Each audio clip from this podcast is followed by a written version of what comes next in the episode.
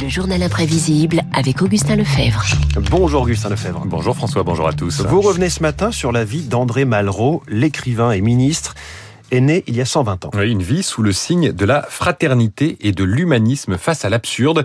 Commencé donc le 3 novembre 1901, pas de bac, des débuts littéraires parisiens, puis très tôt, il part pour l'Indochine. L'écrivain veut lutter contre les excès de la colonisation.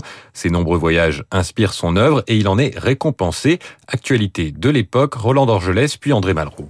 Le prix Goncourt pour 1933 est décerné à monsieur André Malraux pour son roman La condition humaine. Il est d'usage, d'après tout prix littéraire, d'expliquer par quoi et comment le livre qu'on a écrit doit plaire à tous. Je désire qu'il n'y ait aucune équivoque sur le mien. J'ai essayé d'exprimer la seule chose qui me tienne à cœur, et de montrer quelques images de la grandeur humaine. Alors on connaîtra aujourd'hui son lointain successeur. La littérature ne suffit toujours pas à Malraux dans les années 30. Nouveau départ, il va combattre le fascisme aux côtés des républicains d'Espagne. Tant pis s'il n'a pas fait son service militaire, tant pis s'il n'y connaît rien à l'aviation, il prend la tête de l'escadrille Espagna, une expérience qui inspire sa seule tentative de cinéaste.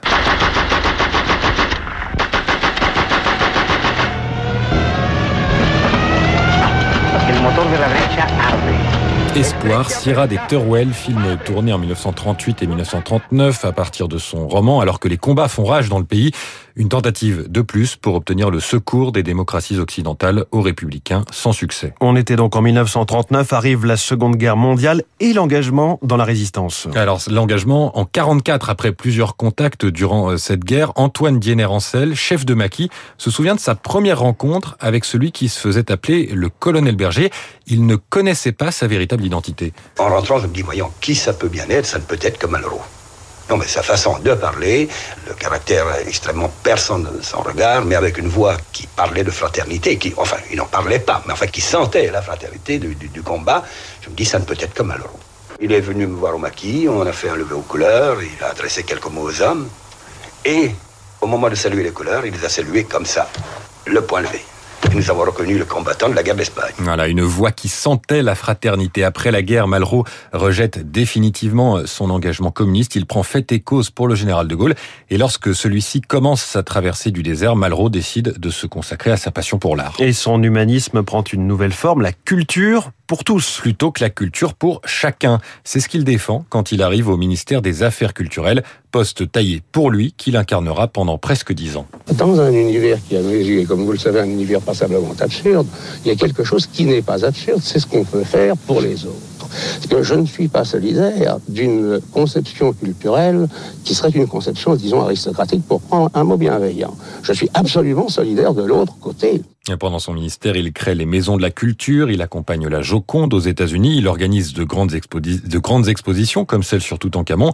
Et la culture pour tous, ça veut dire vraiment pour tous. Son ami, le gaulliste Pierre Lefranc, se souvient. Quand Malraux faisait visiter l'exposition à De Gaulle, c'était vraiment le, le maître et l'élève.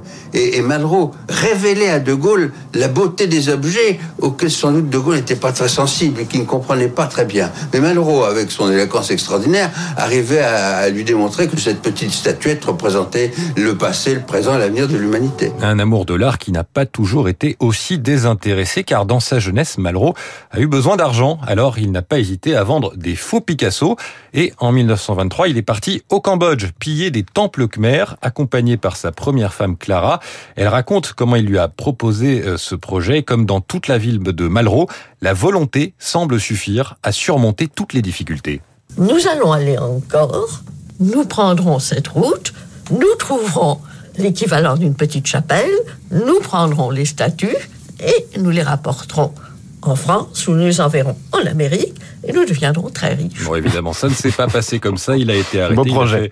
un peu de prison euh, pour ce vol, un épisode rocambolesque qui, loin de ternir sa légende, a plutôt participé à sa construction. Augustin, nous arrivons au moment euh, incontournable et fatidique de toute chronique sur Malraux, son discours pour l'entrée au Panthéon de Jean Moulin le 19 décembre 1964. Oui, toujours le chef, la, la fraternité, euh, le chef de la résistance. Son rôle était alors méconnu et si le général de Gaulle a choisi de faire entrer Jean Moulin au Panthéon, c'est pour ressouder les Français autour d'une figure commune après la guerre d'Algérie.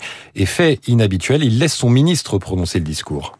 Comme Leclerc entra aux Invalides avec son cortège d'exaltation dans le soleil d'Afrique, entre ici, Jean Moulin, avec ton terrible cortège. Le Panthéon dans lequel il entrera à son tour en 1996, 20 ans après sa mort. L'occasion pour le président Jacques Chirac, après avoir raconté ce parcours, d'insister sur la pertinence et la modernité de ses combats. Pour tout cela. Et aussi pour une voix, un regard, des mains qui dessinaient vos mots, vous avez inspiré, irrigué, plusieurs générations. Et pour résumer en conclusion quelques mots issus de la condition humaine, les idées ne sont pas faites pour être pensées, mais pour être vécues. Et vous auriez pu euh, prononcer cette phrase avec la voix tremblantante d'émotion et d'intensité comme le fit André Malraux. C'était le journal imprévisible, Augustin Lefebvre. Merci beaucoup. Il est 7h54. On parle souvent de Tesla, seul résistant à la tempête du secteur automobile. Mais non, un groupe d'irréductibles coréens résiste dans le village gaulois qu'est la France. C'est le groupe Hyundai Kia.